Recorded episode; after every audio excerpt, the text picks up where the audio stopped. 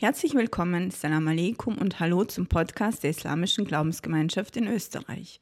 Sie hören das aktuelle Wort zum Freitag anlässlich des Internationalen Welttages der Muttersprache. Es spricht Ali Dünmes. Salam Aleikum und herzlich willkommen zum Wort zum Freitag. Ich möchte heute mit euch über Sprache sprechen. Mit Sprache kommunizieren wir mit unseren Mitmenschen, mit unseren Liebsten und mit unserem Schöpfer. Mit Sprache drücken wir unsere Freude, unsere Hoffnungen, aber auch unsere Ängste und Sorgen aus. Genauso wie wir unsere Liebe zu unseren Mitmenschen und zu Allah pflegen, so ist es auch wichtig, unsere Sprachen zu pflegen. Jede unserer Sprachen hat einen besonderen Stellenwert und eine besondere Bedeutung. Für viele Menschen sind ihre Erstsprachen ihre Herzenssprachen. So ist Türkisch zum Beispiel meine Herzenssprache. Ich richte meine Worte an euch auf Deutsch weil sie in Österreich die meist verbreitete Sprache ist. Wir brauchen sie im Alltag mit unseren Freundinnen, aber auch in der Schule oder in der Arbeit. Arabisch ist jene Sprache, die uns Musliminnen miteinander verbindet.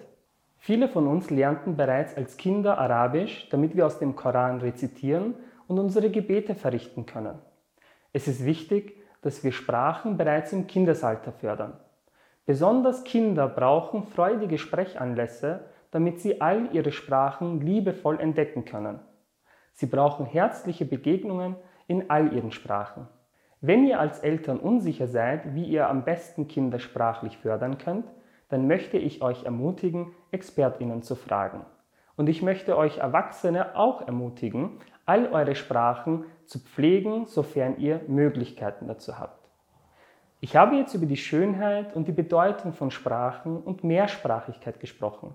Lasst uns nicht vergessen, mit Sprache können wir auch Herzen brechen und Menschen verletzen. Dabei geht es nicht nur um unsere eigene Verletzlichkeit, sondern auch um Situationen, in denen wir verletzen.